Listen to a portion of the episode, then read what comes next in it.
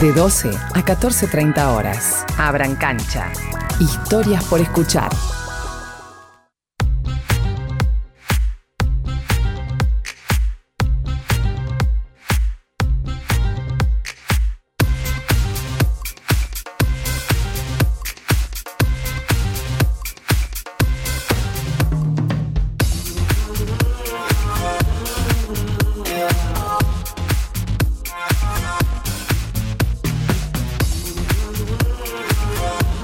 Señoras, señores, seguimos en Abran Cancha a través del Sol y del Espectador en este sábado al mediodía, momento de presentar un nuevo capítulo, un nuevo episodio, esto que hacemos llamar ya hace casi siete años, Charlemos de Vos.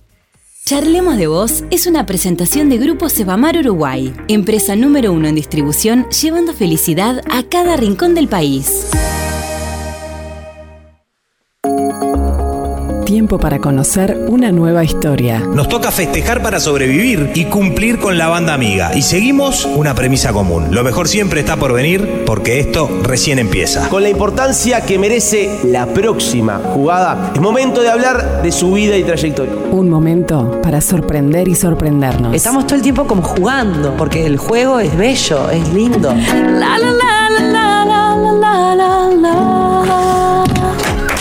Hola, como te canta de un tango Para compartir recuerdos, risas, emociones. Yo no le voy a decir a usted con quién ando, así cada uno tiene su vida. Después de tantos días nublados, no esperaba esta fiesta del sol que juega entre las hojas y me guía hasta ver la torcaza. El clásico de los sábados. Yo les puedo asegurar que lo que yo sentí hoy, no recuerdo haberlo sentido.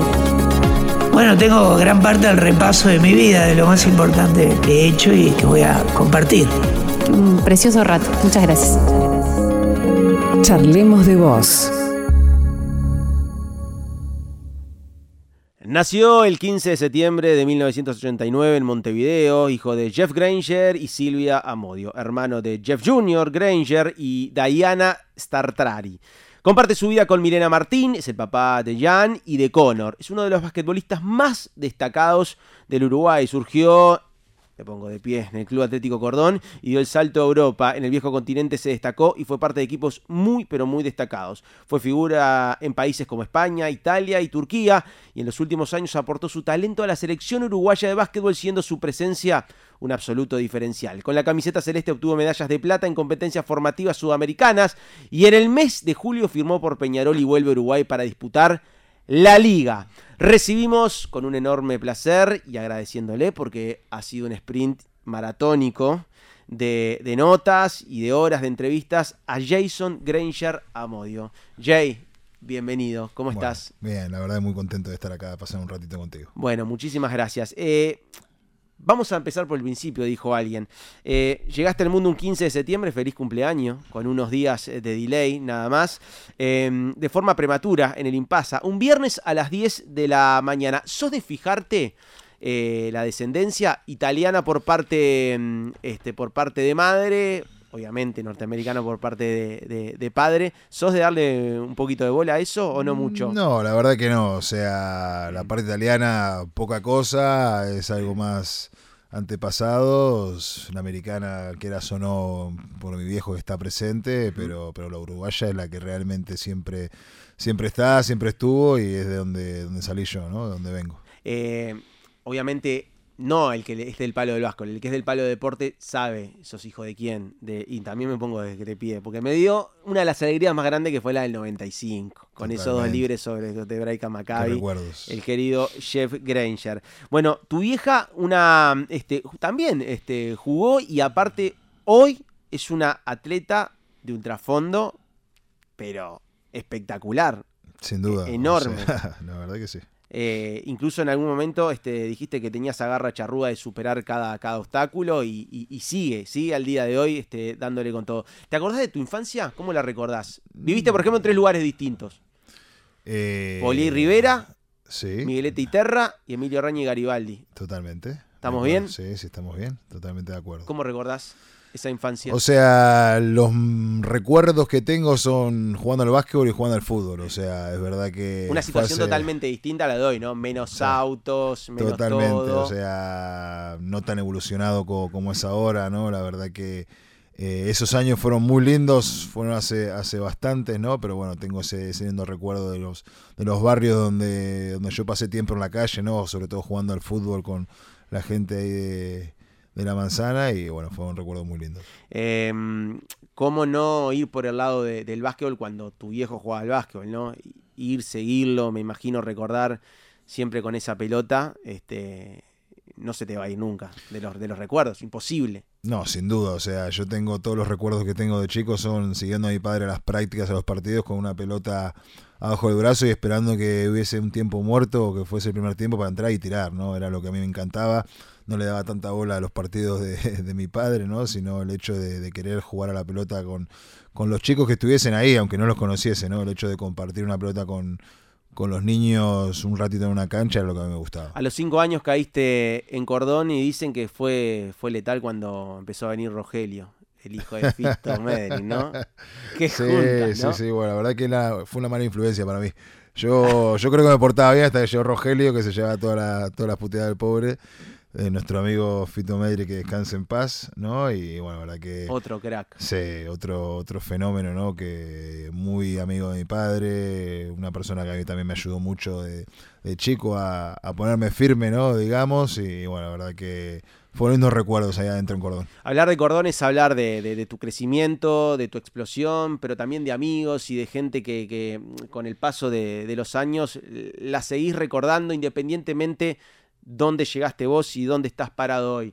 Eh, vamos a escuchar eh, a alguien que, le tenemos este, muchísimo aprecio, tanto vos como yo, el querido Mario Gómez. Bueno, amigo Granger, un, saludo, que pase bien y me alegro que estés de vuelta acá en el Uruguay, ¿no? Lo que se hace es conocer a tus hijos, todas esas cosas, lo que vos viviste, ¿no? Como el día que viniste al club, trajiste. Acá me crié yo, de chiquito te miraba como diciendo, ¿y este está loco? bueno, y me alegro que todo lo que hayas hecho, ¿no? Que de acá te fuiste a, a España y bueno, y lograste lo que querías. Y acordate que me debes la camiseta hace años. Espero que esta vuelta me traigan la camiseta. Dale, saludos, besos.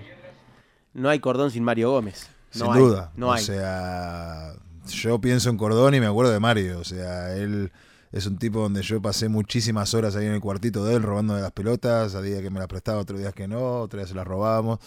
Y, bueno, la verdad que es un tipo que tiene mucha importancia en mi infancia, ¿no? Porque la verdad que, como te dije antes, pasé muchas horas ahí adentro en el club, eh, hablando muchas horas con, con él, ¿no? Y hasta el día de hoy, cada vez que vengo a Uruguay, una de las primeras visitas es, ir a Cordona a ver a Mario. No te digo que robaste, pero sí escondiste, porque a él le queda patente cuando justamente con Rogelio empezaron a esconder la ropa.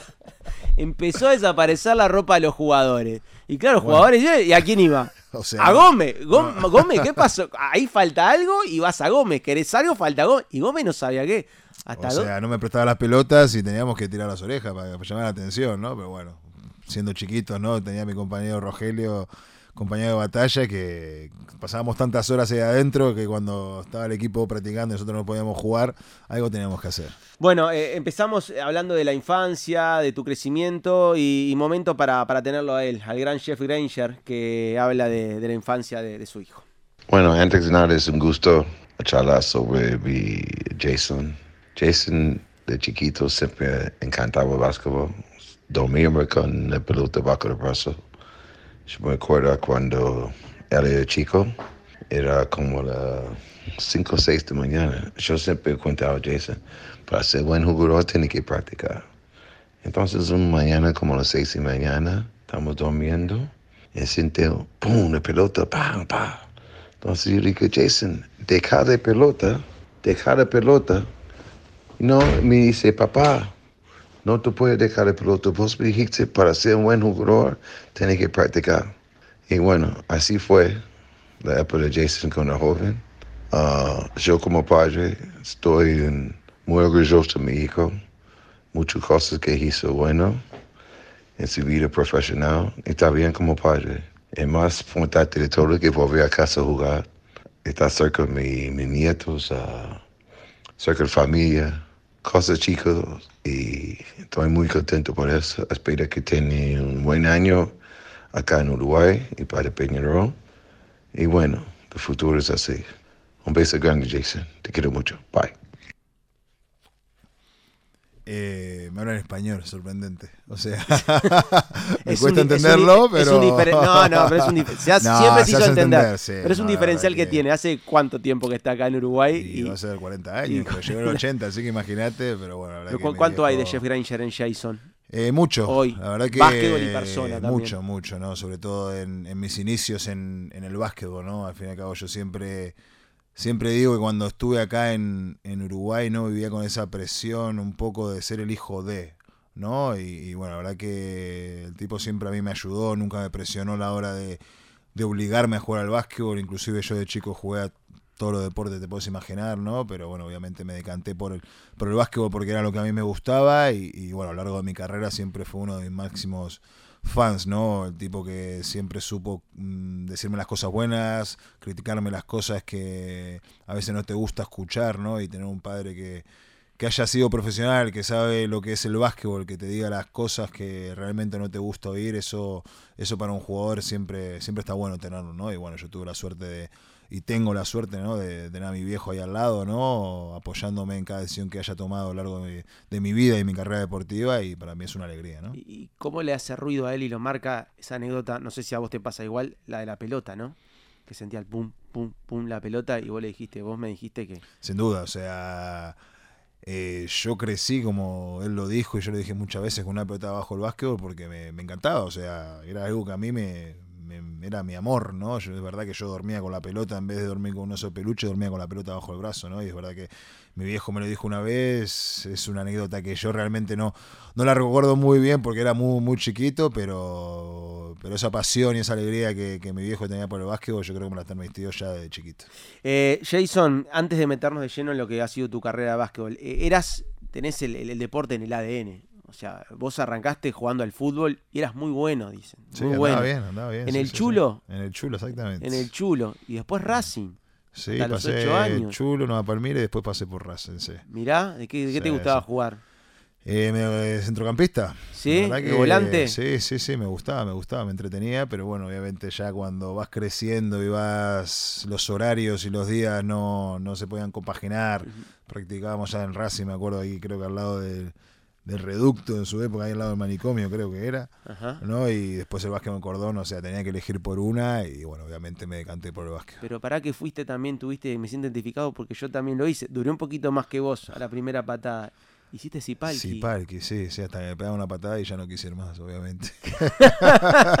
Dijiste, Sí, sí, esto sí, no es lo mío. Eh, ¿Ibas a clase de guitarra? Fui poco. ¿Fuiste sí, poco? Fui poco, fui Hasta poco. un día encajaste una sí, que a fue- ver, yo de chiquito era muy tímido. Yo era muy tímido y me daba mucha vergüenza. Y me dijeron justo que el día de mi cumpleaños tenía que hacer una. como un mini concierto ahí. Y le encajé a mi madre que me dolían los dedos y que no quería ir nunca más. O sea, esa fue la, la última vez que toqué una guitarra. Qué bárbaro, qué bárbaro. Bueno, eh, y llega el básquetbol. Ya a los siete años entra el básquetbol en tu vida y, y de ahí nunca más. Nunca más lo pudiste dejar. No, sin duda. O sea, entré a cordón, ¿no? A empezar a practicar con el mini. Es verdad que mi primera, mi primera entrada fue un welcome que fui dos días y después Apa. por por Adrián y por Marcel Scher, que en esa época mi vie- yo los conocía por mi viejo y tenía buena relación con ellos, me dijeron que fuese a Cordón y fue por ellos que, que yo caí en Cordón, ¿no? En la formativa Cordón de la mano de, del Pato Bernstein y bueno, una vez que entré ahí estuve ocho años. Esto es algo que seguramente nadie sabe. Tenemos que agradecer a los velitas que no haya luego, sido patrimonio duda, de, de, más, Welcome. Totalmente, porque además Mirá. jugué un partido amistoso, yo vivía cerca de Huelca en aquella época y jugué un partido amistoso contra Cordón y ellos fueron los que los que me dijeron que, que fuese para allá. Eh, Jason, eh, bueno, te, te empezaste a destacar claramente, te veían un potencial, un diferencial, pero había algo que atentaba contra vos y que decantó en una charla sí o sí de, de tu vieja con el pato, el tema de los alfajores. ¿Qué pasó O sea, con los alfajores? Esa adicción a los A mí alfajores. me, me gustaban y me siguen gustando, ¿no? Pero obviamente ahora ya con más cabeza intento evitarlo, ¿no? Pero es verdad que eh, la transición de mini a, a infantiles, ¿no? El pato tuvo una conversación ahí cuartito en cordón con mi vieja y le dijo, Silvia, vamos a cortar los alfajores porque necesitamos a Jason, ¿no? Y bueno, es verdad que los desayunos que tenía yo en casa con los bizcochos, los alfajores se fueron cambiando por tostada ahí con queso. Yo no entendía muy bien por qué, pero bueno, la verdad que, que le agradezco a, al pato y a mi vieja por, por haber cambiado mi alimentación un poco. Bueno, hablamos de, un amigo en común, del Pato Berten, de una persona muy importante para todos los que pasamos por el club y, también dijo presente en, en Abran. Bueno, qué decir de Jason Granger. Primero, un placer que esté en nuestro país. Sin lugar a dudas y sin temor a equivocarme, en mis 34 años como profesional, el talento más grande que tuve en mis manos de- desde niño. Un tipo que, que, que- llevaba, llevaba el básquetbol dentro. O sea, él era, eh, era y es básquetbol, realmente. Anécdotas, un pibe demasiado correcto, serio, bueno, bien, como para tener anécdotas de esas, este, de- de- del desprolijo de vestuario, ni que se haya mandado ninguna macana ni nada por el estilo. O sea, que la anécdota puede venir por el lado, me acuerdo algo, algo que era tal cual. Él se daba que estaba con una generación muy buena, pero al otro año era un año más chico, entonces quedaba con una generación que le pusimos los piqueteros. Sí, en un equipo que ya era más de rompe y raja. Y este, una de las bromas, los días de partido, era aclarado y le damos la bola a JJ. ¿Y por qué lo de JJ? Y ahí le quedó. Porque en ese momento estaba muy de moda JJ Eubanks, que jugaba en un equipo argentino que dirigía a Oveja Hernández. Bueno, el equipo de moda argentino del momento, jugaba torneos internacionales, estudiantes de ah, sí, de Bahía Blanco, de algún lado. Bueno, este jugador JJ Eubanks era el que por lo general le daban la bola en los aclarados y, y- y remataba partidos, ¿no? Pero para nosotros era algo permanente, era entonces la broma era, yo le imitaba un poco la manera de hablar de lo de Hernández y era, chicos, le damos la bola a JJ, le damos la bola a JJ y abrimos, y, y lo- a los demás lo mandaba a conversar conmigo al costado de la cancha, más o menos, porque sabíamos que era, era ponerle la bola al 11 y, y dibujaba y resolvía todos los santos problemas. Jason, gustazo poder, espero que ahora sí vernos de vez en cuando, que no nos hemos ni conectado de que anda por acá. Eh, lo mejor, me cuesta, me cuesta mucho el tema de los colores, viste, decirte tu equipo y la institución me resulta complicado. Pero bueno, lo mejor, lo mejor, lo mejor, sin duda creo que, que la liga uruguaya se, se ve, y el Uruguay todo basquetbolístico se ve beneficiado de tener a, a un tipo de, de- de tu calidad. Abrazo enorme, te quiero mucho. O sea, el, el Pato Bernstein para mí es, te diría, uno de esos entrenadores que, te marca, ¿no? Aunque haya sido joven, lo haya tenido, lo tuve muchos años, aunque es muy joven, pero es un tipo que a mí me, me enseñó mucho del básquetbol, ¿no? Y ese conocimiento y esas pillerías, ¿no? Cosas que, que en otro lado no aprendés, yo las aprendí de- del Pato, ¿no? Y sobre todo el amor y la pasión por, por el básquetbol y, sobre todo el hecho de, pasártelo bien, ¿no? De, entrar a cordón, ser una familia y que el técnico que tenía en ese momento fuese uno más de, los nuestros, ¿no? Tanto adentro como afuera de la cancha, como bien lo conocés vos, es, es algo que a mí me, me encantó, ¿no? En su día. No, es que aparte de, de darte mucho de los basquetbolísticos y de esas este, cosas, detalles también, es muy divertido. No, sin duda, Con o los sea, apodos, sí, sin duda, sí, eh, sí, los piqueteros es- Sí, sí, nos quedamos con los piqueteros al final. Ganábamos igual, ¿eh? Pero, O pero sea, bueno, nadie, él, él te él se refería de todo a todo Totalmente. con un apodo, Sí, ¿no? sí, no, sí, no. tenía apodo para todo. O sea, tenía...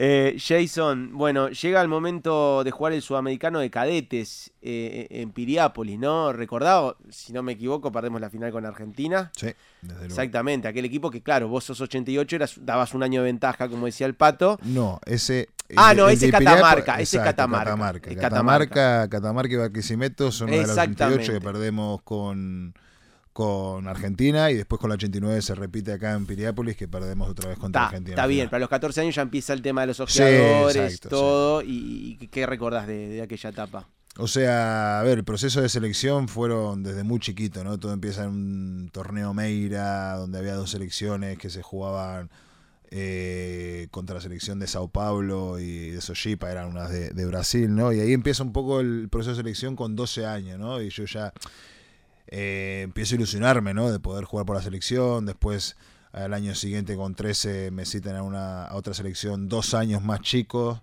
¿no? Con Federico Camiña, entrenador, que fuimos a, a Cúcuta, Colombia, ¿no? A un torneo donde realmente yo, sinceramente, nunca supe qué hice ahí, ¿no? Y era cuando ya empezaba a escuchar es que va porque es el hijo de, el hijo de Jeff, ¿no? Y a mí eso quieras o no, me, me, me, fastidiaba, me jodía, ¿no? Pero lo usaba un poco de motivación de decir, no, yo quiero estar acá porque soy Jason y no tiene nada que ver mi viejo, ¿no? Y es ahí un poco cuando empiezo a, a tomarme las cosas un poco más en serio. vamos al torneo de Catamarca, que perdemos una final increíble contra Argentina, se repite lo mismo en Barquisimeto, ¿no? Pero ya se empieza a ver un grupo de, de gente de la generación 88, ¿no? Donde, donde se veían cosas lindas, ¿no? Donde teníamos oportunidades de poder pelear un por un mundial, ¿no? Que, por una bola no pudimos en un premundial en, en San Antonio, ¿no? Pero, pero bueno, la verdad que ese grupo de gente hasta el día de hoy seguimos en contacto, seguimos hablando, nos hemos asado de vez en cuando, ¿no? Y ese grupo de gente de la mano de, del hechicero, ¿no? Es un grupo que, hasta el día de hoy son amigos. Jason, eh, acá en Abrancaño llevamos casi 320 entrevistas y vienen de todos los palos, deportes, artistas, músicos, comunicadores. Y bueno, todos en algún momento esa pasión tambaleó porque pensaron no es para mí o, se frustraron y eso. Eh, en tu caso hay algo que, que, que marca tu, tu, tu profesionalismo o, tu convicción de querer vivir del básquetbol. Eh, fue allá en 2004-2005, tu vieja pierde el laburo y, y, tu, y, y está la posibilidad que vos te vayas a España y vos dijiste, yo a España me voy solamente por un tema basquetbolístico. Sin duda, lo tenía clarísimo. O sea, yo en ese momento tenía oportunidad de ir a Estados Unidos a un high school, a varios high school a estudiar o a, o a España a seguir con los estudios y jugar, ¿no? Y obviamente yo tenía claro en ese momento que mi sueño era, era ir a España. Eh, obviamente ni lo dudé. Fueron más mis viejos que estaban un poquito ahí con, con el miedo de que yo me fuese solo, pero yo lo tenía claro. Y bueno, en el 2005 agarro un avión y, y me voy para Madrid y te vas para Madrid. Eh, nos acercamos a hacer la primera pausa, pero tenemos eh, un segmento, Jay, eh, en, en Abrancancha, que es que alguien de, de, tus afectos, de tu entorno, de tu familia, te hace una pregunta que ya sabe la respuesta o que no la sabe, pero que quiere que compartas con nosotros. A ver, sorprendeme. a ver, te sorprendo.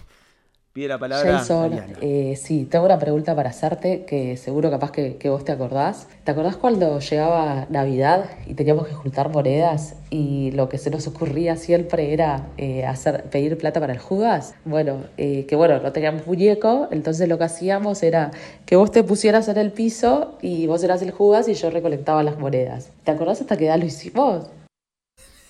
O sea, no me acuerdo hasta qué edad lo No hice. me asusté con la respuesta. ¿no? 17 creo, dice creo ahora. Que, creo que 6 o 7, no me acuerdo. O sea, mi, mi, hermana me maltrataba de chico, ¿no? No, mentira.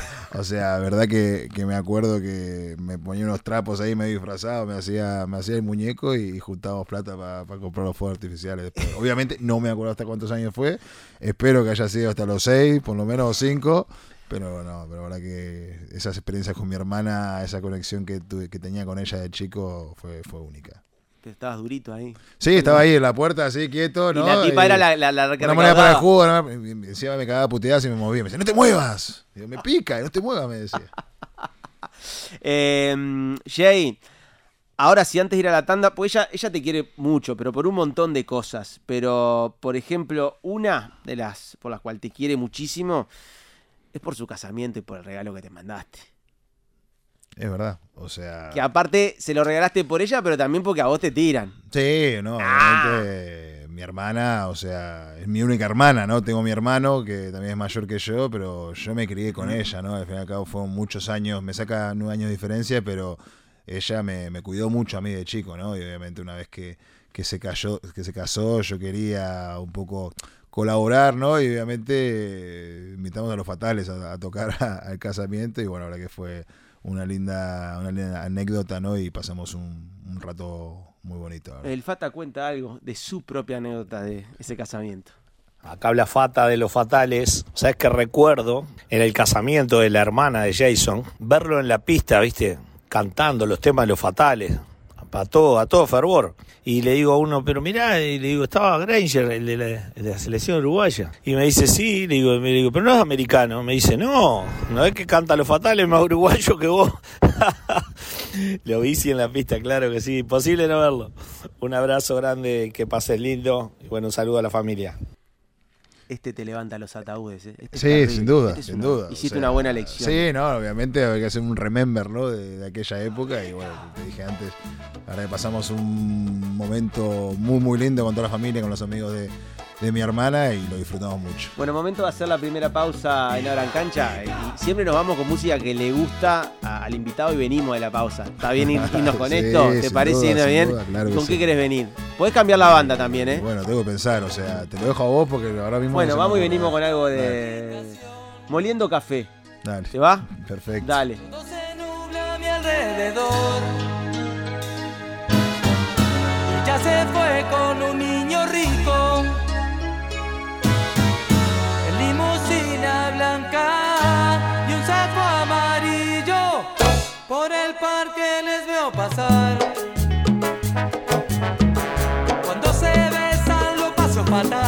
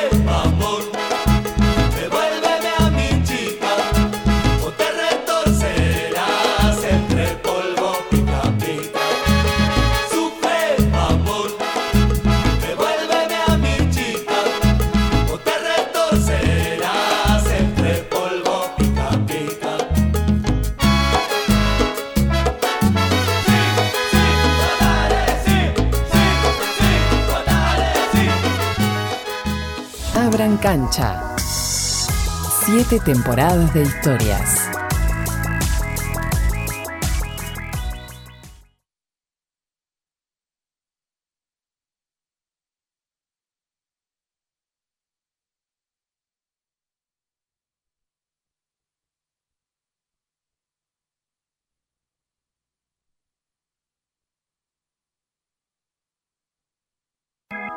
Tano y Leo, una dupla de viejos conocidos.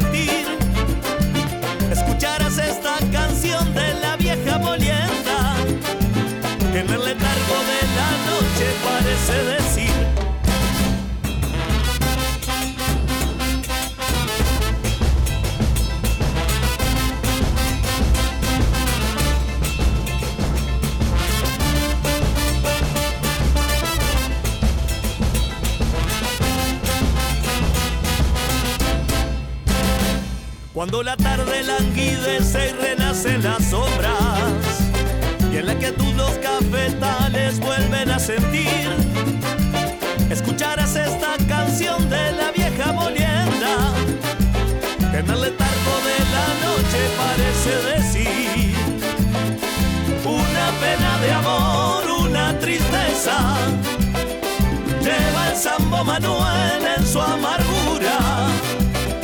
Pasa incansable la noche moliendo café. Cuando la tarde languidece y renacen las otras. Y en la que tú los cafetales vuelven a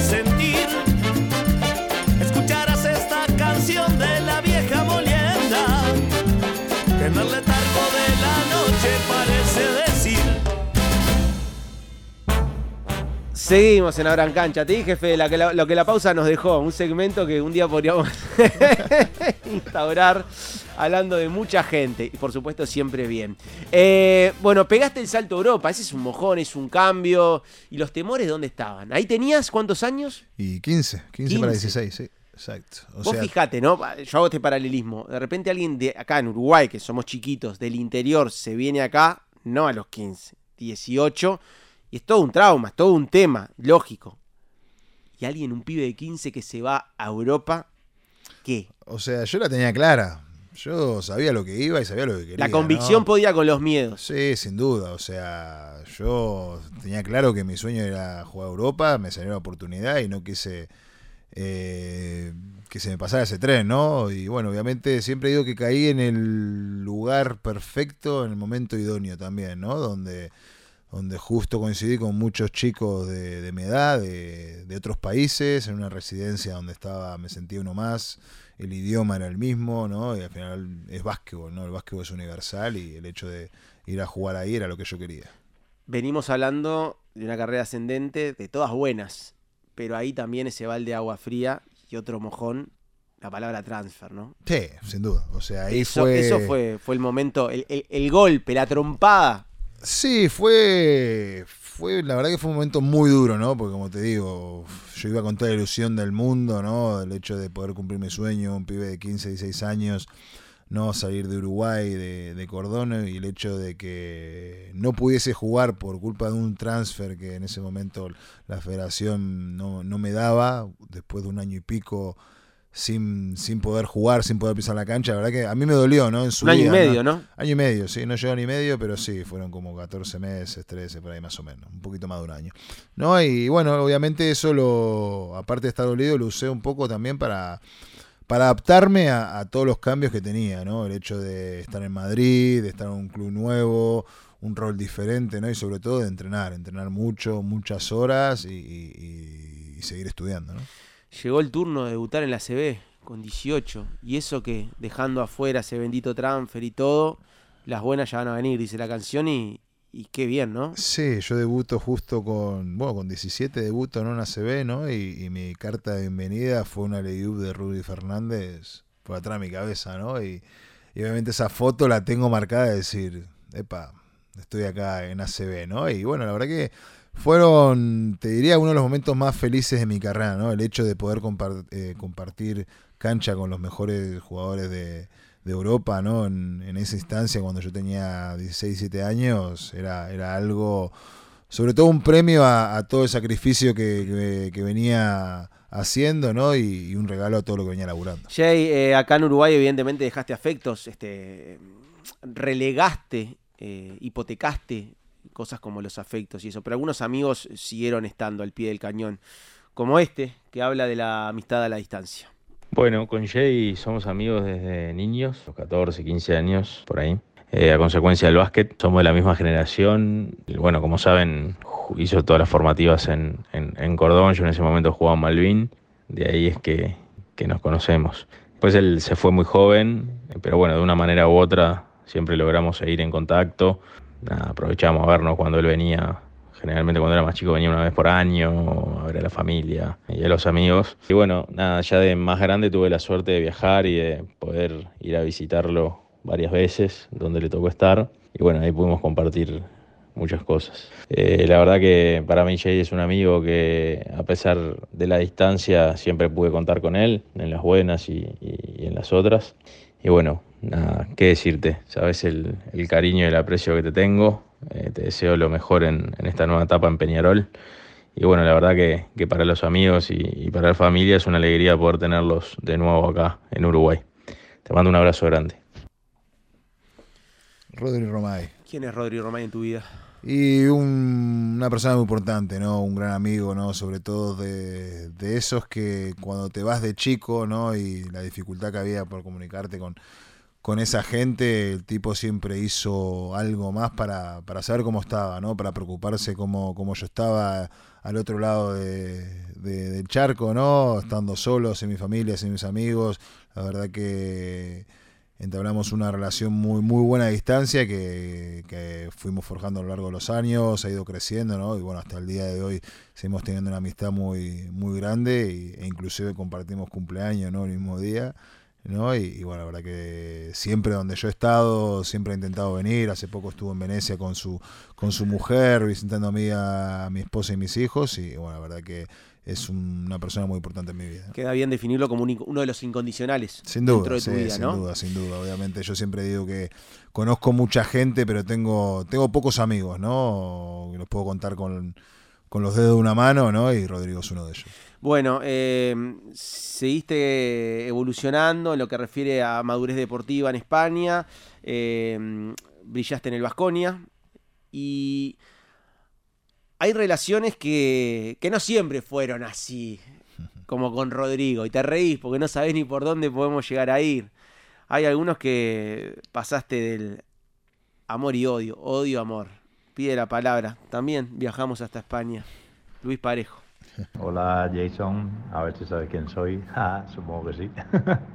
¿Cómo estás, hermano? Pues mira, la verdad es que a Jason tenido una relación de amor-odio, o odio-amor, mejor dicho, porque yo jugaba en el Real Madrid y él en Estudiantes cuando llegó a España y siempre jugábamos en contra. Había mucha rivalidad y no solo había dentro de la pista, sino también fuera, porque bueno, cuando salíamos a tomar algo, pues siempre había cruce de miraditas, ¿no? Nunca, nunca llegó a más. Yo decía, mira, por ahí viene Jason con su gorrito, así guaperilla. Encima se parecía a Kobe Bryant, o sea, imagínate. Fíjate la casualidad que tuvimos que, irnos a Las Vegas juntos porque compartíamos a gente y nos fuimos dos semanas a entrenar. Y claro, cuando llegamos al aeropuerto, pues nos vimos obligados a, a saludarnos y nada, pues poco a poco fuimos hablando un poquito más, ¿no? Al principio el hola era muy escueto y terminó convirtiéndose en, bueno, en una despedida después de esas dos semanas diciendo que teníamos que volver a vernos, que teníamos que seguir quedando todos los veranos y bueno,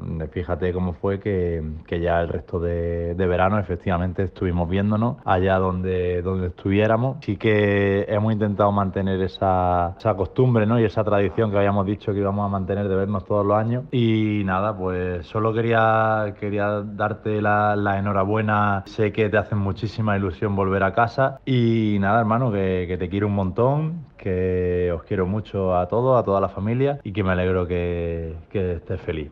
Te mandamos un beso enorme. Un abrazo también para todos. Adiós. Mi hermano Luis, ¿no? Como, como él dice, ¿no? Es verdad que al principio no nos caíamos muy bien por esa rivalidad que, que había adentro y afuera de la cancha, ¿no? Entre estudiantes y Real Madrid, pero bueno, una vez que coincidimos allá en Las Vegas, conectás con, con, con esa persona, ¿no? Que, que a veces pasa, ¿no? Y te das cuenta que, que aparte del deporte y todo lo que pueda, la camiseta que pueda llevar, no importa, ¿no? Está claro que cuando conectás con una persona que se parece mucho a vos, eh, eso queda más allá y bueno, Luis es una de esas personas, ¿no? Otro de los elegidos, te, te diría, ¿no? De, de, lo que lo puedo llamar hermano, ¿no? Que hasta el día de hoy ya son más de 10 años de, de amistad, un tipo que siempre ha estado ahí, jugador también, donde también compartimos muchas charlas de, de este deporte y bueno, la verdad que una gran persona y un gran amigo. 092-995-095, 092-995-095, arroba 995 Brancancha. Estamos con Jason Granger en este nuevo Charlemos de Voz. Y de Luis Parejo, ese hermano eh, que, que es por elección y no te lo determina la sangre. Bueno, pasamos a tu primera convocatoria eh, absoluta a la selección uruguaya que fue en 2009 con Gerardo Jauri como, como entrenador. ¿Estamos correctos? Creo que sí. Creo que sí. no me acuerdo. Bueno, eh, fue en marco de la preparación para el campeonato FIBA, Américas de, de Puerto Rico. Eh, ahí tuviste una lesión. La espalda, y, sí. Claro, y ahí empieza un periplo un periplo eterno. ¿Cómo lo definirías vos? ¿Jugaste lo que tenías que jugar por la selección? ¿Te hubiese gustado jugar más? A ver, yo siempre dije que, que yo iba a formar parte de la selección el día que las cosas se hicieran medianamente correctas, ¿no? Y obviamente, aparte de que yo estaba lesionado de la espalda en esa época, yo creo que tenía casi 20 años, estoy, no estoy muy, muy seguro, ¿no? Y me estaba intentando labrar un futuro en mi carrera deportiva, sobre todo en, en España, ¿no? Y bueno, yo había venido acá unas semanas, había visto que las cosas no, no se estaban haciendo bien, ¿no? Obviamente, tal vez podría haber hecho un esfuerzo esa, esa preparación, ¿no? Pero, pero obviamente no eran cosas que una selección mayor eh, tiene que tener, ¿no? Obviamente cosas primordiales, ¿no? Como el hecho de tener pelotas en condiciones, ropa, agua fría, o que no haya conflictos internos entre jugadores, entrenadores, ¿no? Cosas que para mí en esa edad, ¿no? Yo prefería, digamos, trabajar en mi juego, consolidarme en Europa, ¿no? Y, y como siempre dije, yo voy a jugar a la selección el día que las cosas empiezan a ser un poco más organizadas y bueno, de- después de eso en un futuro pasó y obviamente mi vuelta a la selección fue la que fue. A ver qué pensás, yo lo, pienso como, como hincha del básquetbol, ¿no, Jason? Eh, vos dijiste un tema de conflictos internos, ¿no? Eh, exceptuando y excediendo el, el tema de las condiciones, que son básicas, ¿no? Son reivindicaciones básicas para un jugador, para un atleta de elite, en cualquier disciplina, en deporte profesional. Pero no te deja la sensación, y esto no como Jason Granger, ¿no? Que si no hubiesen habido esos conflictos internos, yo que sé, hubiésemos, tuvimos una camada de jugadores, yo que sé, García Morales, Batista, Mazarino, eh, bueno, Jason también, en una parte un montón, que si hubiésemos, si hubiese dado eh, esa mancomunión y, evitar, hubi- o sea, son inevitables, ¿no? Los conflictos internos. Estábamos en un mundial o podíamos volver a un juego olímpico, algo que hoy lo veo, pero Sí, estoy de acuerdo. luz, ¿no? O sea, sí, es verdad que ahora puede que O sea, estemos es, contra- un poco es- más es contrafáctico, estamos, estamos más hablando, lejos, pero... es verdad que las generaciones que hubo, que, que hubo, ¿no? Esa camada, como decís vos, era una camada muy talentosa, ¿no? Donde yo creo que eh, el máximo problema fue el tema de, del ego, ¿no? El hecho de, de no respetar una figura de un entrenador, el hecho de uno creerse más que el otro, ¿no? Y yo siendo joven veía cosas que no eran sanas, ¿no? Para, para mi crecimiento como profesional, ¿no? Yo tenía claro que quería hacer mi carrera en Europa, ¿no? Que quería jugar en la selección, pero obviamente venís acá y las cosas realmente, digamos, no son sanas como tienen que ser, ¿no? Obviamente preferí dar un paso al costado para seguir con mi formación como, como profesional. ¿Sacaste algún amigo de la selección de las veces que estuviste? Eh, O- bueno, no buen sé, relacionamiento. O sea, tengo buena relación con, con muchos de los chicos, ¿no? Es verdad que más sobre todo los últimos años, ¿no? Es verdad que, por ejemplo, con Fittipaldo coincidí mucho, tanto en la selección como tanto en Turquía como, como en España, me enfrenté mucho, mucho a él, ¿no? Y bueno, los otros chicos, más los jóvenes, proceso de selección que venís, ¿no? Estás acá una o dos semanas y bueno, tampoco te da para, para entablar mucha, mucha amistad, pero bueno, obviamente les tengo aprecio más de uno. Eh, me imagino, dejando la, la- falsa modestia de lado, que vos te considerás un- una referencia eh, en la forma de entrenar, en las convicciones y eso. Eh, ¿Fittipaldo puede ser otro eh, por, por su manera de entrenar? Porque no tiene tu biotipo, porque recuerdo cuando tenía 16 años era, era gordito, ¿te acordás, no? Sí, y jugaba claro. Barriola, también era, el- era el 5 de esa selección. Eh. Y, y bueno, un tipo que estuvo acá en Arancancha y le contaba los ravioles a la vieja. Sí, no, sin, decía, du- a ver, sin duda. Yo creo que la ética de trabajo de, de Bruno es lo que separa un poco a, a lo que hace que, que esté jugando donde está jugando, ¿no? El hecho de, de haber hecho carrera acá en Uruguay, pasar por Argentina unos años, ¿no? Y dar el salto a, a Europa, eso no se hace simplemente por trabajar, ¿no? Obviamente si tenés que tener una, una ética de trabajo y yo creo que Bruno es uno de esos, de esos tipos que se toma esta profesión en serio, ¿no? Y obviamente lo que te hace estar donde, donde él está hoy en día. Hablamos de- del transfer como ese baldazo agua fría, esa, ese momento jodido tuyo. Eh, la rotura del tendón de Aquiles debe ser otro, ¿no? Sin duda, yo creo que la rotura te diría que ha sido y fue no el momento más duro de mi carrera deportiva. 2019. Sí, 2019, septiembre de 2019, 29, a 40 segundos del primer partido. No me olvido más, obviamente, ¿no? Pero, pero bueno, fue una enseñanza de vida, ¿no? Verdad que venía sufriendo mucho años anteriores, yo tenía claro que un día me iba a romper, lo sabía, ¿no? El cuerpo de mi cabeza me lo decía, ¿no? Pero obviamente eh, había tenido una cirugía meses antes, había trabajado mucho en verano porque era justo el último año de contrato, tenía toda la convicción de que iba a ser un buen año, me sentía bien y, cosas que no puedes controlar. Después de 40 segundos, un, paso, un mal paso y sentí como se me rompía el tendón, ¿no? Y fue, la verdad que fue una frustración muy, muy grande, ¿no? Porque como, como persona y como jugador vos querés estar en la cancha, ¿no? Y no lo mismo romperte tendón de Aquiles que romperte una mano, ¿no? Al fin y al cabo, el Aquiles y la rodilla son las lesiones más grandes, ¿no? Y, y, y me tocó, me tocó pasarla, pero, pero bueno, siempre dije que mm, estuve 15 minutos en el vestuario solo, ¿no? Donde le dije a todo el mundo que se fuese, ¿no? E intenté poner las cosas en una balanza, lo bueno y lo malo, ¿no? Y obviamente el nacimiento de, de mi hijo ya en ese mismo año, en diciembre, fue lo que me hizo decir, voy a, voy a intentar recuperarme para poder seguir jugando al básquet. Viste que hoy hablábamos este, de, de los diferentes personajes que estuvieron acá, en diferentes carreras, que en algún momento pensaron en tirar la toalla.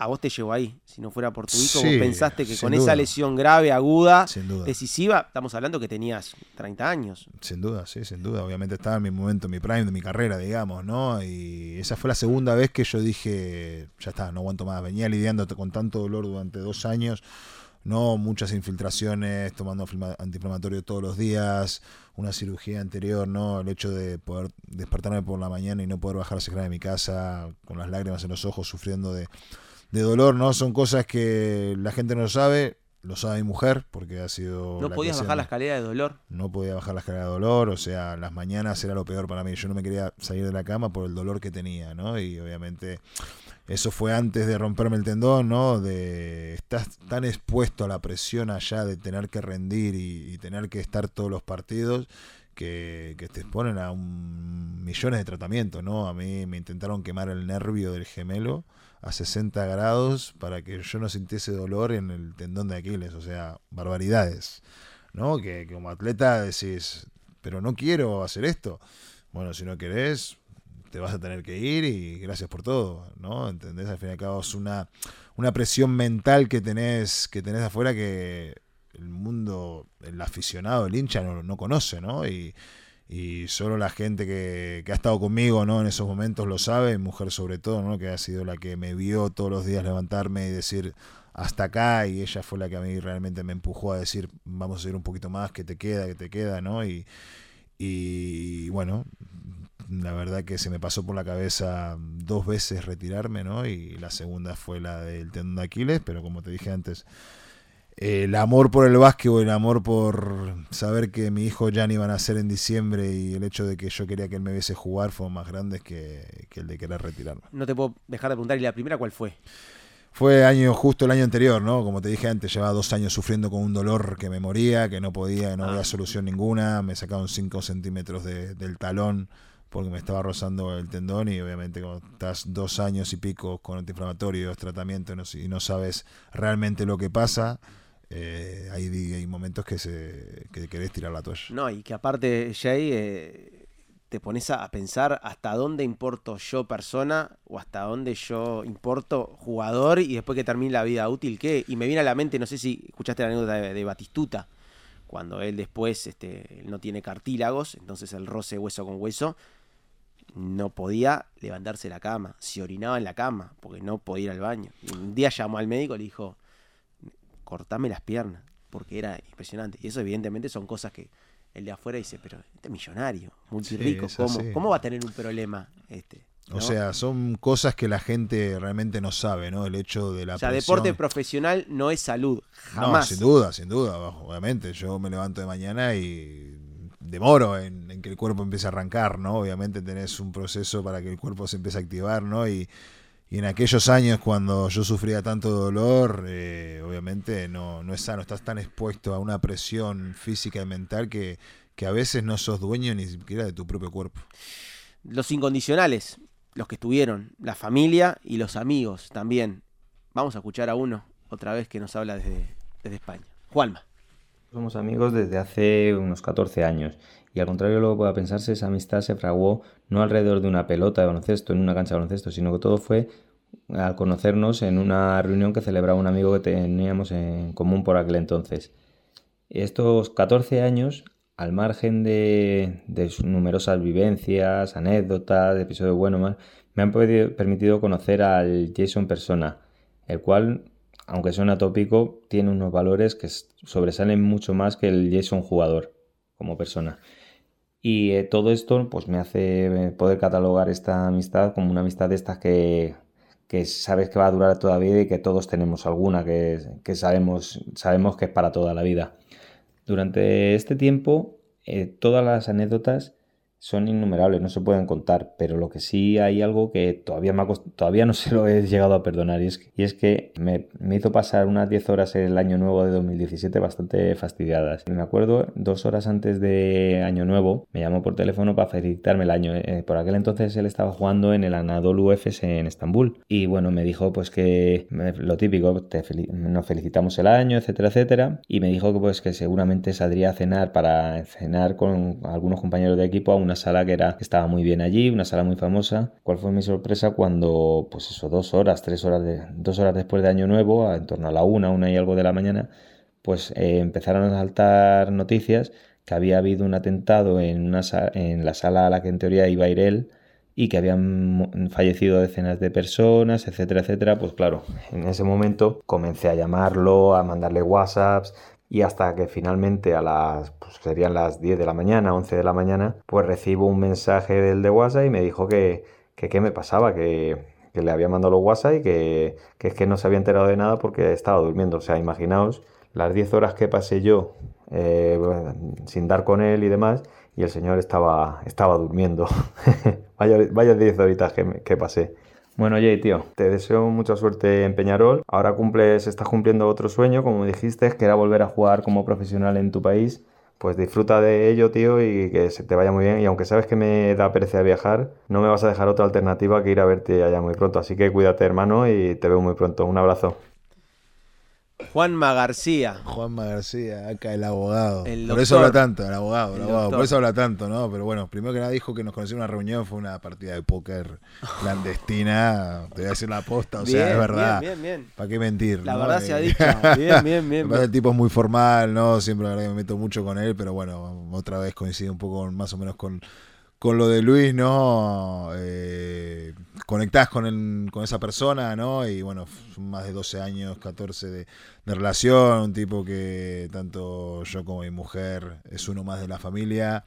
Eh, siempre ha estado ahí, la verdad, y, y bueno, la verdad que le tengo mucho cariño y le quiero mucho. eh, esa anécdota que, que cuenta, que en realidad a vos no, no- no- por ahí, pero él quedó, a ver, para que la gente entienda, hubo un atentado donde fallecieron 39 personas. Esa sala que dice él, que nuestro idioma, nuestra nomenclatura es un boliche, Boliche, exacto, sí, era sí, la sí. reina, Sí, la sí, reina. exacto, y claro, sí, cuando sí, él sí. te llama, cuando vos lo llamas para, para un par de horas, le dijiste que era una posibilidad. Bueno, nos vemos hasta mañana. O sea, íbamos a ir, pero bueno, a ver, en verdad íbamos de camino, no te voy a decir que no, estábamos yendo camino, lo que pasa es que justo a mitad de camino eh, empezamos a ver alarmas, sirenas, no sé qué sé cuánto, y nos enteramos que había pasado eso y agarramos media vuelta y nos fuimos a casa a dormir, que fue la mejor decisión que podemos haber tomado en nuestra vida, la verdad. Y el tipo quedó loco. Y sí, normal, o sea, además, yo ya estaba cansado, tampoco tenía muchas ganas de salir, pero salíamos con todo el equipo. Y bueno, lo primero que hice, llegar a casa y dormirme. Es verdad que cuando levanto tenía no sé cuántas llamadas perdidas, mensajes. y digo, ¿Por qué te pasa, loco? O sea, yo estoy bien, estoy en mi casa, ¿no? Y bueno, la verdad que el tipo se preocupó y quedó como una anécdota. Eh, bueno, no, no habla con ese acento español, porque aparte lo tenemos en todos lados. Y también ha sido, ha sido parte de compañero tuyo. Está por acá a la vuelta. Habla Rada, Nico Gordillo. Nadie lo conoce como Nicolás. Él es Rada. Bueno, negro, ¿cómo va? Acá paso, paso el radar, dejarte un saludo. Y bueno, qué decir, nos conocemos hace más de 20 años y pasamos por muchos momentos juntos, de los buenos, de los malos, por suerte más de los buenos. Y nada, tremenda amistad hicimos dentro- en estos años y espero que siga así por mucho, por mucho tiempo más. Me siento orgulloso de, de la familia que formaste y nada, siempre, siempre lo mejor para vos. Bueno, te mando un saludo, nos estamos viendo pronto en esas canchas. Vamos y vamos. el negro Rada. Otro personaje, ¿no? Un hermano, obviamente, como dice él, 20 años de, de amistad, un tipo que ha estado en todos lados, ¿no? Que estuvo en Madrid conmigo, estuvo en, en Turquía, vino a Málaga, no sé, el otro día lo recordamos, creo que estuvo en todos lados, menos en, en Venecia, ¿no? Pero bueno, la verdad que uno de- una de esas personas que cuando, cuando salgo de acá con 15 años, de los pocos que, que se preocupa, ¿no? Yo creo que Eh, él es más grande que yo y entablamos una amistad más grande el día que me fui que estando acá, ¿no? Obviamente acá nos llevamos muy bien, pero una vez que yo me voy de acá agarramos muy buena amistad, sobre todo cuando yo volvía y, y bueno, hasta el día de hoy es, es un amigo, es un hermano y es parte de mi familia. 2020, Alba Berlín, y ahí tuviste una vuelta notable a la selección uruguaya con, con ese preolímpico. Eh, ¿Qué notaste ahí en, en- en Jason Granger? ¿Más madurez? ¿Más...? O sea, había recuperado... diferencial, porque aparte, sí. claro, ¿no? El hincha de- de- del básquet uruguayo, como no te veía siempre con la camiseta, te veía, incluso yo no digo los que seguimos y somos del palo del básquet, pero los que le interesa ver un partido de selección, cada vez que aparecía Jason Granger, o sea, ta, la rompía, la reventaba. Entonces, eh, ¿qué- qué- qué- ¿cómo te definías como jugador ahí? O sea, en ¿Qué ese momento justo me agarra el año que yo vuelvo de la rotura del tendón de Aquiles, ¿no? Un año muy duro para mí, donde te- elijo ir a Berlín para seguir jugando Euroliga, ¿no? Y recuperar esa confianza que yo venía, que había perdido los años anteriores, de todo el sufrimiento que venía llevando, ¿no? Donde nace mi segundo hijo Connor, donde termino la liga, ganamos, soy MVP, ¿no? Un momento dulce, digamos, ¿no? Un momento muy, muy lindo, ¿no? Donde está la oportunidad de poder clasificarse a, unas Olimpiadas, ¿no? Un objetivo, yo creo que eh, bastante lejos, más lejos de lo que creíamos, ¿no? Eh, estuvimos cerca, ¿no? Es verdad que justo creo coincide con eh, el primer proceso de selección de Mañano, ¿no? La ilusión era totalmente diferente. Yo creo que también nos agarra a todos en un momento de temporada diferente a los que puede llegar a ser una ventana, justo a final de temporada donde todos estábamos en actividad, ¿no? Y, y con muchas ganas, con muchas ganas, con mucha ilusión, ¿no? De, de poder competir con la selección, jugando dos partidos muy buenos contra grandes potencias de, del básquet mundial como es Turquía, a punto de ganarle y República Checa una bola, que hasta el día de hoy me acuerdo de, de ese triple, ¿no? Pero, pero bueno, son momentos que uno se queda, ¿no? De, de esa selección, de esa camada, de, de ese entrenador, de, de casi estuvo ahí, ¿no? De que fuimos capaces de, pelearle, pero bueno, por, por desgracia no, no nos dio, no nos dio la gasolina, la nafta, ¿no? Para, para ganar esos dos partidos, pero bueno, nos quedamos con, con el casi. Para cerrar eh, el tema capítulo de selección, te hago dos preguntas. Eh, ¿Jason Granger sigue siendo seleccionable? Sin duda, ¿La o sea, yo ya se los transmití a Gerardo y, y a la gente de la federación que estando acá es todo mucho más sencillo, que me encantaría formar parte de la selección y bueno, si mi nombre está en la próxima lista, bienvenido sea. Y te hago la otra pregunta que lo hablaba con Batista hace unos meses nada más. Anunció acá en la Brancancha que se retiraba profesionalmente del básquetbol. ¿Cuál es la proyección que le ves a- al básquetbol uruguayo a nivel de selecciones? Porque vos te pones a pensar, somos 3 millones, de los cuales se centraliza todo en un millón y medio que es en la capital. ¿ah? Eh, además del factor demográfico está el biotípico. Biotipo, no sacás un Batista abajo, una, baldosa. imposible. Y el básquetbol, lamentablemente, no se jugaba más. Cuando jugaba tu viejo, que era había un sub 1.95. 1.90. ¿te ac- Sí, ¿te acordás? sí, sí, que, sí, que sí. jugaba. Entonces, si tenés un deporte que ya no existe más, el de 1.75, el, jauricito, como me decía el Pato Gaste, ya, ya está. Un tipo de 2.10 Total. juega las cinco posiciones. ¿Y cuál es el, el- el futuro y la proyección de la selección uruguaya? Que tiene terribles talentos en el perímetro, en el 1, 2 y 3, pero después a la hora de, de ir a, a- arriba es, es dificilísimo. O sea, es muy es muy difícil no conseguir obviamente otro Batista, ¿no? Obviamente yo creo que no va a haber, ojalá haya los Igual ya próximos ese, años. ese tipo de jugador como, como Sí, Esteban sí, ya, ya- ya no, ya está más. Por más que tengas 10 batistas, el se tipo que juega sola. sí, exactamente. sin duda. Al el, el básquetbol va evolucionando, Pero ¿no? tipo Pero- altos con ese biotipo que vos los puedas sacar a- a- al, al perímetro. A mí lo que me sorprende ¿no? hoy en día, viendo el Mundial y viendo el Eurobásquet y torneos internacionales, selecciones, el hecho que nos cueste nacionalizar a un interior, a un interno, digamos, ¿no? Ese A- es el camino. Me estás respondiendo por ahí. O sea, yo creo que eso ayudaría en su momento, ¿no? Igual que en el pasado ha habido jugadores que han jugado, como ha sido Fito Medri, inclusive mi padre, ¿no? Jugadores que han jugado por la selección, ¿no? El hecho de intentar, ¿no? Que te den una mano,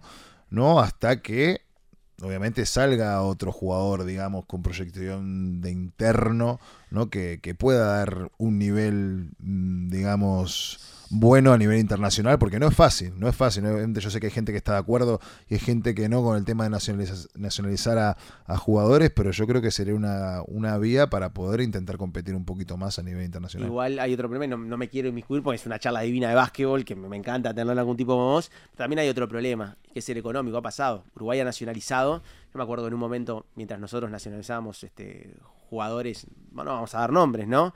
Eh, Venezuela nacionalizaba a Donta Smith y ganaba 40 lucas verdes en ese momento. O sea, y los mexicanos nacionalizan a los mejores. Sin duda. Nosotros, este, a Brad Canis, bueno. Brad, que no debe estar escuchando a Gran Cancha, pero por ponerte un ejemplo, está bien, medía 2.15, ¿no? 2.18, estaba. Pero era la diferencia. Donta Smith era. Y, y lamentablemente tienen que venir acá. Es verdad, el proceso de nacionalización es, es- Anthony Johnson lo querían nacionalizar y no lo pudieron nacionalizar, que sea, era un interno. acá. Es más complejo ese tema. Sí. También, ¿no? O sea, después que, que podamos nacionalizarte con dos semanas, hay que ver qué extranjero se quiere nacionalizar, porque lo tenés que poder ver, pagar, ¿no? sí, Ah, o sea, es toda una coyuntura compleja, pero bueno, tu respuesta, el camino es poder nacionalizar y elegir jugadores para, para básicamente para el juego O interno. sea, o sea, estaría, yo creo que ayudaría a, a la selección uruguaya, ¿no? A competir a nivel internacional. Como decís vos, yo creo que la línea exterior está más que completa, ¿no? Yo creo que hay muy buenos talentos y chicos jóvenes que vienen, que vienen pisando fuerte, ¿no? Pero el hecho de que te puedan dar una mano, ¿no? Obviamente lo han hecho las grandes selecciones mundiales. Vamos, o sea, te digo, España ficha, Bueno. no un interno, pero ficha un base, Lorenzo Brown, que no había pisado España nunca en su vida. Y gana un Eurobásquet cuando nadie se cree. O sea, al fin y al cabo es un deporte que yo sé que es un tema bastante más complejo y más largo para, para discutir y debatir, ¿no? Pero, pero bueno, estaría bueno, obviamente, que el tema de papeleos y legislación acá en el país es diferente a la hora de nacionalizar a, a un extranjero, pero, pero bueno, el hecho de que no haya internos uruguayos hoy en día que, digamos, internacionalmente puedan llegar a estar a la altura, nos deja unos escalones bastante más abajo que otras selecciones. Me acaba de llegar un mensaje de Brad Canis este, y de Pop Thornton también. Pop Thornton. y Matienzo, y podíamos seguir con... Una gran lista. Qué época, qué lista, qué lista. Y bueno, más atrás Trenoni Owen, ¿no? Sí, ese, claro. ese era la sellada, pero bueno, hace 20 años de eso. Eh, Peñarol, simplemente en una frase, ¿por qué Uruguay? Otra vez, una es lo que se preguntan todos. Un jugador que, que está activo, que tiene 34 años, no tiene 38, podría jugar perfectamente. ¿Por qué venir a Uruguay? ¿Un tema familiar? Sin duda. Mm, Más que nada familiar, ¿no? El hecho de los últimos años estar en Alemania, España, Italia, ¿no? El hecho de estar mucho tiempo fuera de casa, jugar más de 70 partidos, ahora con dos niños, uno de tres y uno de dos, ¿no? El hecho de querer verles crecer, el, el hecho de, de poderles ver todos los días, ¿no? El año pasado la verdad que fueron, fue un año bastante complicado porque pasé mucho tiempo fuera de casa, ¿no? Y, y obviamente yo en mi cabeza siempre tuve claro que quería volver a Uruguay, me gustaría jugar a Uruguay, sobre todo en buenas condiciones, ¿no? En el hecho de sentirme bien físicamente y, y el hecho de que tengo mucha cuerda para el básquetbol, ¿no? Y yo creo que eh, fue algo que, que no fue planeado, surgió más o menos con unas conversaciones, con unas charlas, ¿no? De capaz que estaría bueno que volviese. Bueno, obviamente fueron largas semanas de negociación con, con Peñarol, ¿no? Y bueno, eh, horas y días hablándolo con mi señora, ¿no? Los pros y las contras, y obviamente era todo más pros que, contra, ¿no? El hecho de venir acá a, Uruguay, de que ellos vieran de dónde salgo yo, de, de lo que es mi país, y bueno, la verdad que gracias al apoyo de mi señora y las ganas de, mis hijos de querer venir, la decisión fue un poquito más fácil de lo que era. Dijimos 34 años guarda para rato, dijiste. La pregunta es, ¿venís para cerrar en Uruguay o esto perfectamente usarlo como un trampolín para seguir viajando y volver a lo, a lo de antes, a lo que te corrió ahora? O sea, no me pongo fecha de caducidad, ¿no? Fecha de vencimiento no me la pongo. Obviamente, yo tengo claro que me voy de Europa y no con la intención de querer volver allá otra vez, ¿no? Porque eso conlleva, obviamente, viajar todos los fines de semana, estar 3, 4, 5, 6 días fuera de casa, ¿no? El hecho de estar acá en, Uruguay, estar todo en Montevideo, jugar muchos partidos, o sea, menos partidos que lo que me llegaría a tocar en, Europa, no esa exigencia física, yo creo que me da la posibilidad de, jugar eh, muchos años más, ¿no? Obviamente amo este deporte, eh, Nunca se sabe lo que puede pasar, obviamente no voy a cerrar puertas a nada, pero mi idea principal es, poder estar acá en Uruguay unos cuantos años. Eh, Esta nota tuvo la particularidad de que, que, a ver, recorrimos testimonios de, de amigos eh, de Uruguay que quedaron siendo, que después se, incrementó esa amistad, como el caso de Rada, de aquellos como parejo que se odiaban y eran jugadores y terminaron siendo como esos hermanos que, que, que no te da la sangre, pero que los, los transformás vos en familia. Y ahora vamos a escuchar a alguien que sale de todo eso. Fue compañero tuyo de básquetbol, pero hoy es compañero tuyo en otro rol. El Taba Paparielo.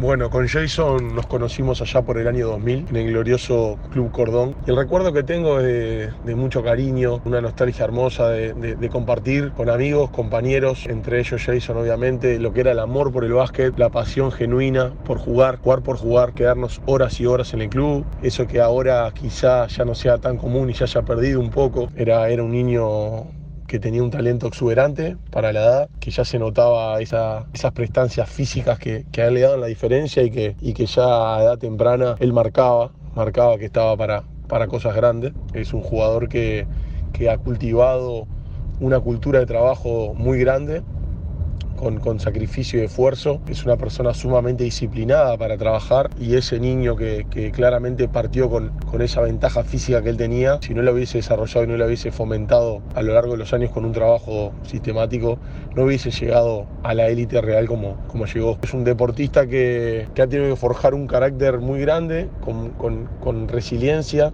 porque le ha tocado vivir lesiones de, una entidad bastante seria, con ese mindset, como dicen los americanos, que, se tiene que tener para estar en la élite. Él ha podido sacar cosas positivas de esos, de esos episodios lesivos. Es el jugador que, siempre hace grande a lo que tiene al lado, porque hace crecer al staff, hace crecer a su compañero, inspira siempre a, a tomar un tiro más fuera de la práctica, a, a meter un poquito más de sala, a hacer una repetición más. Siempre está con esa mentalidad de mejorar y nosotros disfrutamos mucho y para mí es un placer enorme tenerlo ya de adulto ahora y compartir esta liga que donde tenemos mucha expectativa cargada en Peñarol para, para esta temporada y que él obviamente va a ser el jugador diferente, va a ser el, el clase A más que, que nos va a llevar a, al siguiente nivel. Jay, te mando un abrazo grande. Es un placer para mí compartir esta temporada con vos, aprender de vos, estar juntos en esta liga con muchas metas grandes por cumplir. Y a todos ahí en el estudio, felicitaciones por el programa. Soy un oyente frecuente de sus entrevistas y realmente es de, es de muchísima calidad el trabajo que hacen ahí. Tabaré Paparielo, preparador físico de, de Peñarol, otro de los grandes profesionales, un tipo que aparte siempre la mira está un poquito más arriba y, y está en con- continua evolución. Sin duda, un tipo diferente, digamos, ¿no? Para lo que es el medio uruguayo, ¿no? Y lo que yo he visto a lo largo de mi carrera, ¿no? Aparte, el hecho de, de poder trabajar con una persona que ya conoces, ¿no? Al fin y al cabo, yo conozco al Taba, al Taba Paparielo persona, no entrenador, ¿no? Y esa, esa conexión que, que se crea ahora, la verdad que está, está muy buena. Es un tipo que, que exige a todos, ¿no? A mí me gusta que, que él me ayude, que eh, yo lo ayudo a él. La verdad que estamos en, constante comunicación, que yo creo que eso es fundamental para, para un equipo, ¿no? Y él yo creo que es una de las claves eh, fundamentales, ¿no? Para que este, este gran Peñarol vaya, vaya a pelear por cosas grandes, ¿no? Es ese tipo de persona que, que no sale en, los papeles, ¿no? Que hace el trabajo, el trabajo oscuro, como, como suelo decir yo, ¿no? Que, que no sale en las revistas o en los diarios, pero que, que es fundamental, ¿no? Y yo creo que él está haciendo un trabajo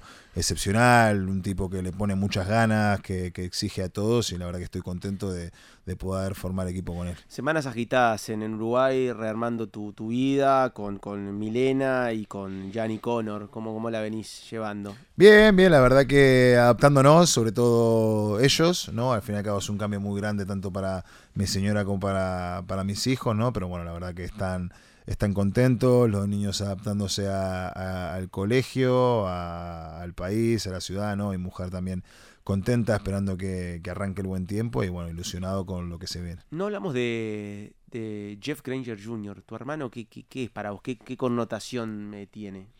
O sea, yo tengo relación, o sea, a distancia con mi hermano, ¿no? Obviamente yo le quiero, le quiero mucho, le adoro, ¿no? Pero obviamente nunca nos criamos juntos, ¿no? Es verdad que formamos una relación ya más de grande cuando tuvimos la oportunidad de vernos más a menudo. Al fin y al cabo, yo era chiquito, él estaba en Estados Unidos, yo acá, siempre hemos tenido buena relación, pero es verdad que con el paso de los años, ya cuando fuimos madurando y teniendo un poco más nuestra independencia, nos fuimos acercando un poquito más, ¿no? Y la verdad que es, es una de esas personas que, que siempre ha estado ahí, ¿no? Para, para lo bueno, para lo malo, que me ha dado consejos eh, de, de profesión, de vida, y bueno, la verdad que es una persona que quiero mucho. ¿Tienes ganas de escucharlo? Sí, sin duda. Habla. Jason Granger, hermanito, mi bebé. Am, yo soy el mejor tirador en la familia, pero tú estás el mejor jugador en toda la familia. Me- mejor de, de papá, mejor de todo. Te extraña mucho, te amo mucho, papi. Y I can't wait to see you. Shh. Let's make some noise. Y sí, a ver, no estoy de acuerdo obviamente con lo mejor tirador. Antes sí, obviamente fui mejorando, fui creciendo. Él se fue anchando, se ha puesto un poquito, un poquito más gordo. ¿No? Pero, pero verdad cada vez que nos hemos visto hemos, hemos competido y está claro que el mejor tirador de la familia es el Granger chico. Y Diana, aparte de, de quedarse con la, con la recaudación del Judas, ¿qué, qué Valencia le, le has encontrado en esa O sea- unión que vos marcabas? O sea, la verdad que ahora estoy muy contento de estar acá, de estar al lado de ella, de, de mi sobrino Lautaro, ¿no? La verdad que eh, es una persona muy, muy importante para mí, mi hermana. Mi vieja laburó mucho de chico, yo tuve que pasar muchas horas con, con ella, ¿no? La verdad que ella me llevaba a la escuela, me iba a buscar. Aparte de nuestra diferencia de, de edad, es una, es una tipa que, que yo amo, o sea, mi hermana es, es una de esas personas que, que la verdad que estoy muy contento de tener al lado hoy en día. A ver cómo te defines como hermano. Hermano, hermanito, ¿qué puedo decirte que no sepas? La verdad que cuando me enteré que iban a venir, ¿tá? que iban a vivir a, a venir a vivir acá por un tiempo, dije, wow, qué bueno, qué emoción, que me vino una alegría tan grande, sentí que no, no, no te puedo explicar. ¿Por qué? Porque hace muchos años que bueno, no, no, no compartimos, compartimos unos días nada más, una vez por año, y el poder tenerlos cerca, la verdad que me, me, llena el alma. O sea, poder compartir con ustedes, mismo tu cumple el otro día, el cumple del Auti, el cumple de mis sobris.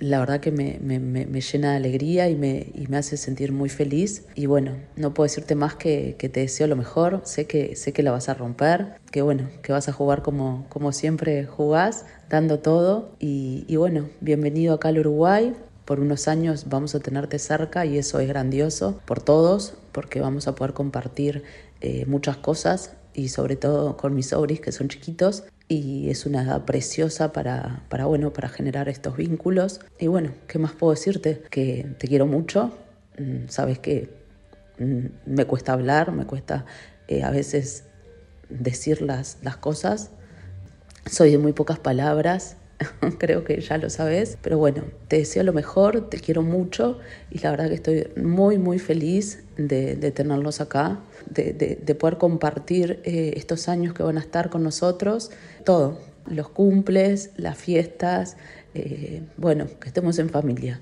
La verdad que me hace muy, muy, muy feliz y te mando un beso grande y te quiero mucho.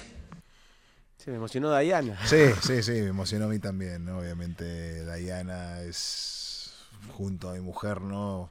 La verdad, mujeres muy importantes en, en mi vida y es verdad que yo me voy con 15 años, ¿no? Y mis primeros 15 años de vida fueron con mi hermana, ¿no? Y es verdad que esa relación con la distancia se va apartando, pero bueno, ahora el hecho de estar acá otra vez con, con ella, ¿no? De poder ver crecer a mi sobrino, de, de verla a ella feliz, de pasar tiempo con ella, para mí es, es muy lindo, ¿no? De tener. ¿Sos un tío que malcría? Eh, acaba de estar en casa y bueno, preguntarle a él cuando crezca. Claro, no, le, le- le pre- le- le preguntamos a ver cómo, ¿por qué te recuerda? Vamos a, vamos a mandarle un mensajito para el tío Jay. ¿Qué le decimos? Hacen patatas. ¿Que haga patatas? Bueno, decirle que te haga patatas. Mandale un beso grande al tío.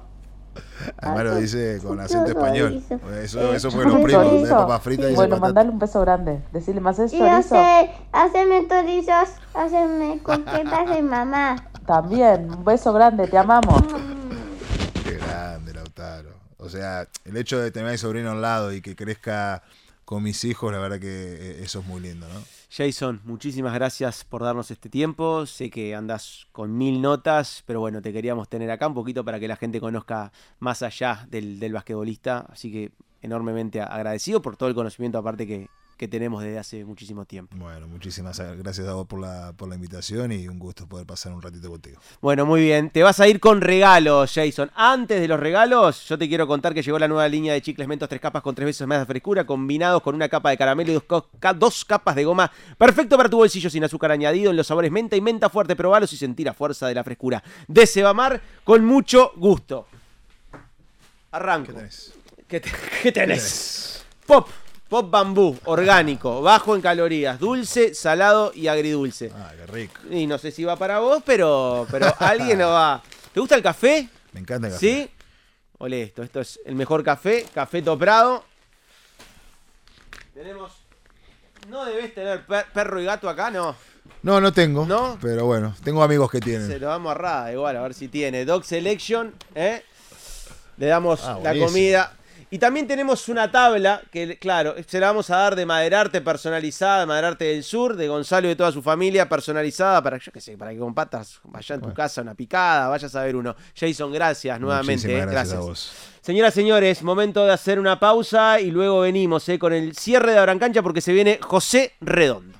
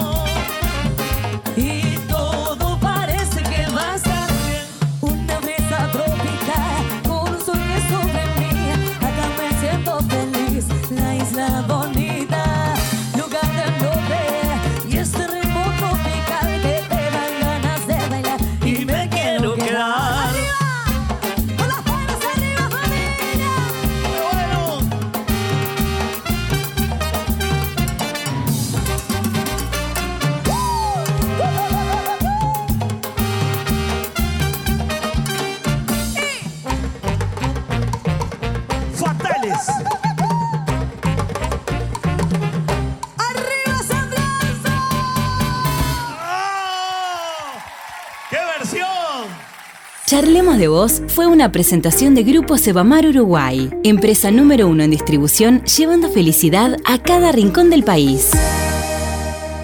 Abran cancha. Siete temporadas de historias.